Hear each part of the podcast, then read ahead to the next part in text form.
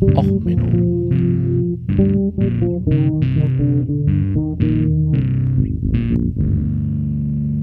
Der inkompetente Podcast über Dinge aus Militär, Technik und Computer, die so richtig in die Hose gingen. Run, run, run for the hills. Ja, hallo, herzlich willkommen zu auch Menno, Folge 101, Run for the Hills. Ja, ein super Song von Iron Maiden. Passt eigentlich nicht zum Folgeninhalt, also der Songtitel geht ja um Indianer, äh, amerikanische Ureinwohner und das Abschlachten dort. Ähm, aber wir reden auch über verrückte Amerikaner, also passt das so ein bisschen. Danke erstmal für das Feedback zur hundertsten Folge und danke, dass ihr nach über zwei Jahren auch immer noch weiter auch Menno hört. Ja, jeder von uns hat ja bestimmt sich gedacht, ah, ich müsste mal wieder was für meinen Körper tun, bisschen was ähm, bisschen sportlicher werden. Jetzt so langsam, wo man sich mit ein bisschen Nasepopeln ja auch wieder ins Fitnessstudio gehen darf, da muss man ja was für den Körper tun. Ne? Der Lockdown-Speck muss weg. Obwohl, wenn ihr mit dem BM über 30, ne, ähm, dann darf man in Schleswig-Holstein die Impfung in der Priorität kriegen. Also so gesehen, überlegt euch das noch mit dem Lockdown-Speck. Ja, und so mit diesem ganzen Sportlichen, da kann man sich überlegen, ha, hole ich mir ein paar Schlittenhunde. Ich meine, man hat sich ja Tiere im Lockdown angeschafft. Vielleicht mal auf dem Idlerod äh, mit den Schlittenhunden unterwegs sein. Aber nein, mit Tieren und Autos 24 Stunden von Le Mans oder so interessiert uns auch nicht. Wir gehen doch mal ein bisschen in die bescheuerten Rennen, die man so als Mensch machen kann. Oder natürlich, jeder kennt den Tough Mudder, ja, wo als Firma man sich tolle Trikots drucken lässt und ein bisschen durch den Schlamm robbt. Ja, das, was man so als Soldat, als Hindernisbahn kennt, mit ein bisschen mehr Zusatzschlamm, weil man ist ja so ein ganz cooler Business-Kasper und trägt sonst das ganze Jahr immer nur Krawatte. Seht ihr, ich mache es anders. Ich vermeide im Office einfach jegliche Form von Krawatte und Anzug und vermeide es dann auch, mich einmal im Jahr im Schlamm zu robben. Außer es hat bei der Kieler Woche oder bei Wacken mal wieder mehr geregnet als üblich. Okay, also, ja, okay. Ähm, ich vermeide es, im Schlamm zu rennen. Es sei irgendein cooler Act, tritt demnächst. Also ich vermeide jegliche unnötige sportliche Betätigung, die nicht der Fortbewegung oder dem äh, Hören einer besonders guten Band gilt. Nennen wir es mal so. Aber dann kann man sowas noch machen wie das Death Race, wo man dann noch 100 Kilometer rennt. Oder das Spartan Race. Also das Spartan Race fing übrigens mal an, dass ein Typ gesagt hat, ja, wir machen ein bescheuertes Rennen. Und dann mussten die auch teilweise irgendwelche Bäume fällen und so. Und daraus ist jetzt eine Eventserie geworden. Und ja, ähm, Hinderniskurs mit Stacheldraht und so. Also so, ja, und dabei dann halt noch mehrere Kilometer zurücklegen. Also ja, ein Marathon, während man durch irgendwie Stacheldraht robbt und so, ja, kann man halt machen. Aber das ist für den, für den leidensfähigen, für den Ultramarathonläufer einfach doof. Es gibt dann sowas wie Dekatriathlon, wo man an 20 Tagen jeweils ein Triathlon macht, und zwar ein Ultratriathlon. Ja klar, hintereinander weg, das, äh, da bleibt man gut in Übung. Aber selbst das ist ja irgendwie, noch zu einfach. Es hat ja ein Ziel, es hat ja einen Start. Für den wirklich Eingeweihten gibt es die Berkeley Marathons. Die Berkeley Marathons, da gibt es auch ein schönes, schöne YouTube-Dokumentation. Ähm, ich suche sie euch noch raus. Also es ist einfach schön. Ähm, die äh, Berkeley Marathons, da gibt es nämlich ein Video, wo einer gesagt hat, gefilmt hat, so über eine Stunde, wie er dieses Rennen angeht, wie er mitnimmt, wie er es macht. Und ganz ehrlich, es ist ein schönes Video. Macht es euch an. Genießt es, holt euch noch ein bisschen Popcorn, legt die Füße hoch auf dem Sofa. Und dann guckt anderen Leuten zu beim Leiden. Das ist übrigens auch ein Grund, warum ich damals bei der Bundeswehr Offizier geworden bin. Ne? Also anderen Leuten beim Leiden und Arbeiten zu gucken, ist eigentlich, finde ich, viel angenehmer als selber irgendwo. Aber das ist jetzt persönliche Meinung. So, beim Berkeley Marathon. Also der Berkeley Marathon handelt, wie gesagt, es ist eine Marathondistanz. Um und bei. Man weiß es nicht so genau. Also, weil, um sich bei dem Berkeley Marathon anzumelden, geht man erst auf die Web, nein, nicht auf die Webseite. Die haben keine Webseite. Man schreibt eine E-Mail, dass man gerne teilnehmen würde, zahlt dafür ähm, muss dazu noch ein Essay schreiben, warum man beim Berkeley Marathon mitlaufen will. Dieses schickt man denn ein mit einem Dollar 60 Anmeldefee. So. Und diese Anmeldefee muss man denn hinschicken und ja, ähm, eventuell kriegt man einen Beileidsbrief. Und in diesem Beileidsbrief steht denn noch, was man noch weiter machen muss. Also man muss irgendein Kleidungsstück mitbringen, weiße Socken oder irgendwas. Und wenn man es erstmal teilnimmt, muss man auch noch ein Nummernschild aus seinem Heimatstaat abgeben. So. Und dann trifft man ein ähm, beim Frozen Head State Park in Tennessee, US. Ja, und dann wartet man, weil es ist nämlich nicht bekannt gegeben, wann das Rennen startet. Also traditionell ist es also irgendwann so März, Mai. Ähm, und zwar traditionell an sich, also eventuell ähm, im April. Also in dem ersten Wochenende am April. Aber auch wann anders. Also ähm, ja, und ähm, es sind nämlich auch keine Zuschauer zugelassen, ähm, sondern nur an zwei Stellen darf man zugucken. Und damit es nicht so viel Zuschauer gibt, wird der Renntermin gerne mal ein bisschen geschoben. Also nur die Rennteilnehmer selber kriegen kurz vorher die Information, dass das Rennen jetzt demnächst losgeht. Also wenn man irgendwie als Europäer an diesem Rennen teilnehmen will, stellt euch darauf ein, dass ihr, hm, naja, also vielleicht zwei bis drei Monate in Tennessee rumhängt im Wohnwagen. So, also jetzt gibt's dann das Signal, dass es derzeit losgeht. Und dann trifft man sich an, äh, trifft man äh, sich dort alles auf dem Campingplatz des äh, Nationalparks. Man gibt seine Anmeldesocken ab oder Unterhosen oder was es dieses Jahr denn war.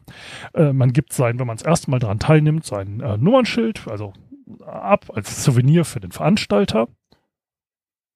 Ja, und dann startet das Rennen. Also, naja, an sich nicht. Also, man ist denn vor Ort. Hm, das Rennen als solches, wie gesagt, das sind, ist auf einem Rundkurs. Dieser Rundkurs, ähm, es gibt das sogenannte Fun, den Fun Run, das sind dann drei Runden und das volle Rennen sind fünf Runden. Ähm, der, die Runde selber ist ungefähr 20 Meilen, also circa 30 Kilometer lang, kann aber auch bis zu 42 Kilometer sein, also ein Marathon. Ähm, für diesen Marathon hat man jeweils eine festgelegte Zeit von, was waren das, fünf Stunden oder so Zeit. Die muss man, in der Zeit muss man diesen äh, Rennen, das Rennen machen. Äh, insgesamt hat man für die fünf Runden 60 Stunden Gesamtzeit. Äh, Zeit und man hat ähm, pro äh, Runde statistisch gesehen, also jetzt zwölf Stunden Zeit und es gibt eine, ups, 13, was war die Cut-off-Zeit, muss ich nochmal nachgucken. Aber es gibt auch eine Zeit, wie lange man maximal pro Runde dauern darf. So, jetzt wartet man dort vor Ort. Und jetzt gibt das Startsignal. Ja, nicht so ganz. Also, irgendwann, das kann auch in der Nacht sein, wird eine Muschel geblasen. Das ist das Startsignal, dass es demnächst losgeht. Also du hängst, gammelst da auf diesem Campingplatz rum für eine Zeit und irgendwann, also es kann auch in der Nacht sein, wird eine Muschel geblasen, dann musst du dich zur Startlinie begeben. Die Startlinie ist das gelbe Eingangstor zum Campingplatz. Dort gammelt man dann rum, also dieses Muschelsignal heißt, dass es ungefähr in einer Stunde losgeht. Und das Startsignal ist, dass der Leiter der ganzen Veranstaltung, der Mr. Cantrell, ähm, bei, also Gary äh, Lazarus Lake Cantrell, der zündet sich irgendwann eine Zigarette an. Und das ist das Startsignal. Sobald er sich eine Zigarette anzündet, geht die Hatz los.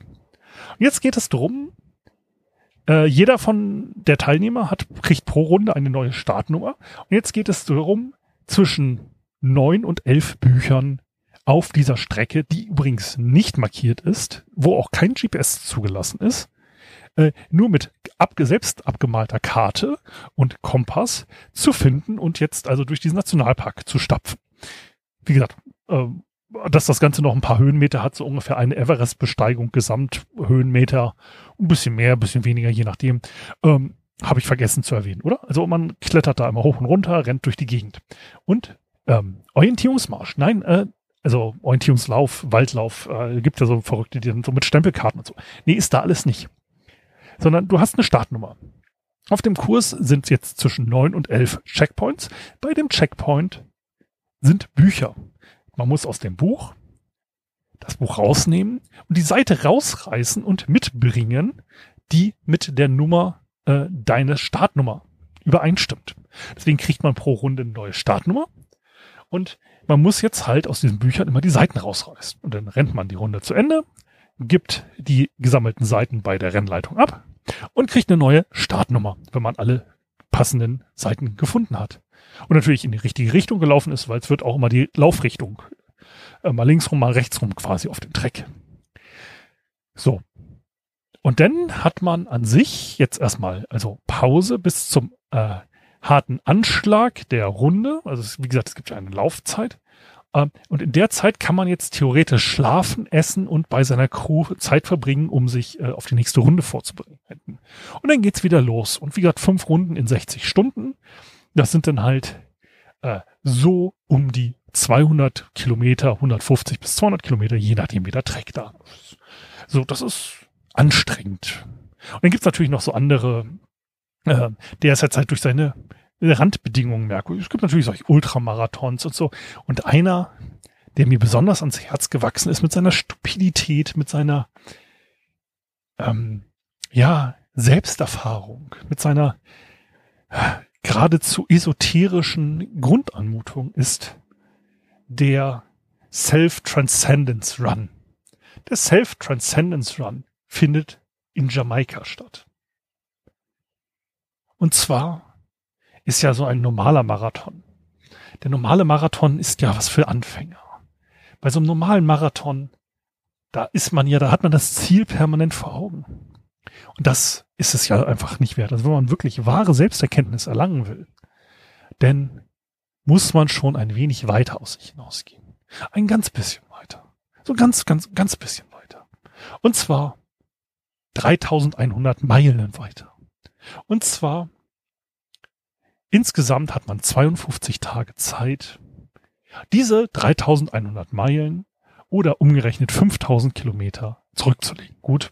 Jetzt würde man sagen so, hey, in Europa, das wäre doch cool. Dann startest du irgendwo so in Spanien und rennst einmal quer durch Europa und ah, kommst dann irgendwann Ural vorbei. Irgendwann kannst du fast bis China laufen. Das ist doch, das ist Selbsterkenntnis. Da würde man was sehen. Da würde man wirklich wirklich was von der Welt mitnehmen. Das wäre doch ein schönes Rennen. Verschiedene Klimazonen, verschiedene Länder, verschiedene Menschen. Nein, wie gesagt, Jamaika.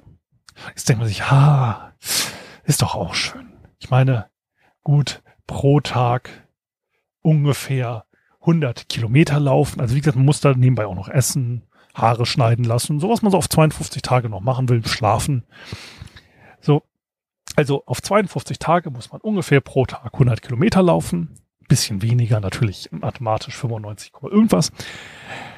Also, okay, am Tag 100 Kilometer laufen, das ist auch auf einer tropischen Insel wie Jamaika schön. Da kann man was machen. Ich meine, da sieht man mal ein bisschen Strand, es geht mal ein bisschen hoch und runter. Das ist auch als Läufer nicht so langweilig. Ja, Jamaika, nicht Jamaika, Jamaika, sondern man dieses dumme, man nennt Orte äh, nach Leuten, Orten, die man toll fand. Also wie es zum Beispiel auch in äh, Schleswig-Holstein, Kalifornien gibt und Brasilien, so gibt es einen kleinen Ort, der von ehemaligen Sklaven so benannt wurde in den USA. Jetzt denkt man sich, ja, okay, und wir Südstaaten. Nein, Jamaika, Bronx, New York. Ja, okay, New York. Okay, New York kann man ja auch immer noch schön offen. Ja, ja, na, an sich, also auch noch nicht mal durch den ganzen Ortsteil von Jamaika, sondern es geht immer, immer im Kreis um eine kleine Highschool. Die äh, Thomas Edison, oder wie hieß sie? Die äh, Edison High School und den Joseph Austin Playground. Immer an der Grand Central Parkway lang, eingebogen in die 186. Straße, dann die 84. Avenue runter, dann die 164. wieder hoch und Grand Central Parkway wieder lang. So. Ähm, das übrigens auch im normalen Berufs- und äh, Fußgängerverkehr. Da wird nicht extra groß was abgesperrt. Ne? Also man rennt denn da auf dem Bürgersteig. Und zwar immer und immer und immer und immer wieder um diese Highschool rum.